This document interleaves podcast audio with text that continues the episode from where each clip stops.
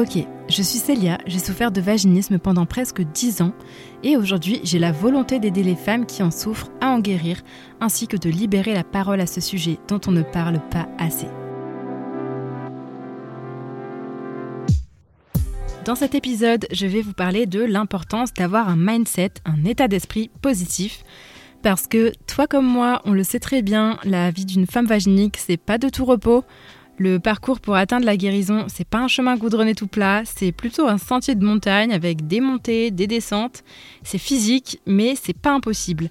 Et mon but aujourd'hui, c'est justement de vous faire comprendre que même si on n'est pas sportive à la base, on peut arriver au sommet. Mais d'abord, je vous invite à laisser un avis sur le podcast ainsi que des petites étoiles si vous l'appréciez, ça me motivera à vous offrir encore plein d'autres épisodes enrichissants et ça vous permettra de me soutenir à votre manière. Allez, je vous fais pas attendre plus longtemps, on va attaquer tout de suite le sujet du jour. Comme je vous le disais dans l'intro de cet épisode, la vie d'une femme vaginique et surtout son parcours de guérison, c'est pas une mince affaire et on part rarement au départ avec euh, un sourire aux lèvres et une patate d'enfer pour la simple et bonne raison que soit on vient de vivre une première fois catastrophique, soit on est dans l'incompréhension de pourquoi avant ça marchait très bien et maintenant ça marche plus, soit parce qu'on est mal orienté par les professionnels de santé, ou qu'on a peut-être parfois même vécu des consultations traumatisantes. Enfin bref, voilà, le début de parcours se présente rarement sous les meilleurs auspices. Mais ça, en réalité, c'est nous-mêmes qui le décidons. Alors, je dis pas qu'on décide de ce qu'on vit, ça c'est un peu le coffret surprise de la vie, mais on peut décider de comment on le vit. Et bien sûr, la facilité, c'est de se dire qu'on ne s'en sortira jamais, de se demander pourquoi ça nous arrive à nous, d'être en colère, et c'est totalement normal. C'est important même d'accepter ces émotions négatives et de les assimiler. Par contre, derrière, il faut savoir rebondir. Personnellement, je suis une fervente croyante de la loi de l'attraction on attire ce à quoi on pense. Et hum, si vous êtes constamment en train de vous dire, par exemple, j'arriverai jamais à insérer telle taille de dilatateur, forcément vous n'allez pas trouver la force d'aller puiser au fond de vous-même puisque vous pensez que c'est impossible. Vous envoyez directement le message à votre cerveau que c'est infaisable, donc forcément il va vous obéir.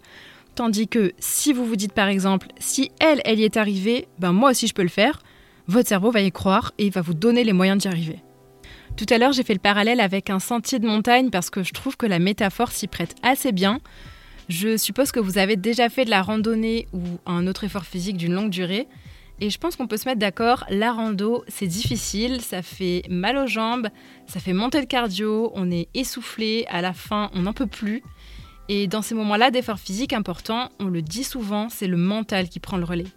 Notre corps est en souffrance, on a l'impression qu'il peut plus suivre, mais notre cerveau, lui, il fonctionne toujours. Et c'est lui qui donne de la force à nos muscles pour qu'on puisse se surpasser. Et qu'est-ce qu'on se dit dans ces moments-là? Allez, c'est bientôt fini, la vue va être magnifique une fois arrivée, j'avais l'objectif d'arriver au sommet, je peux pas lâcher maintenant. Et eh ben, dans la vie et dans le parcours de guérison d'une femme vaginique, c'est la même chose.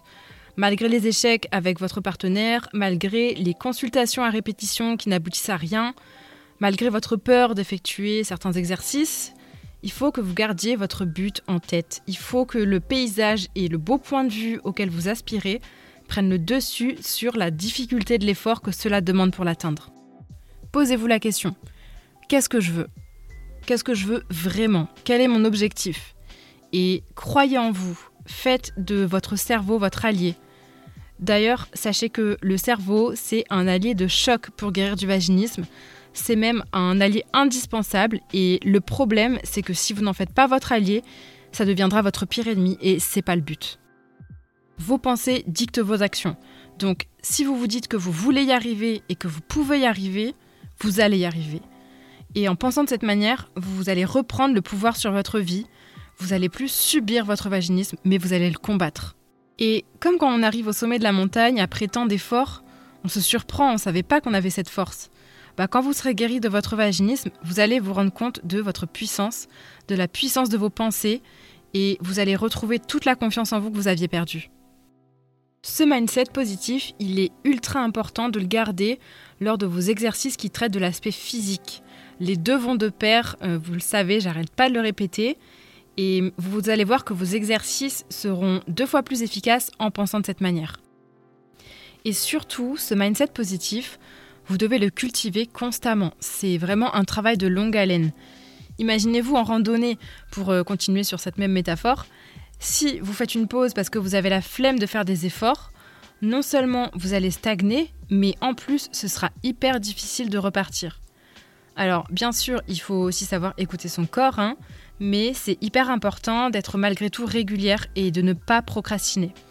La procrastination, c'est l'ennemi numéro un du vaginisme.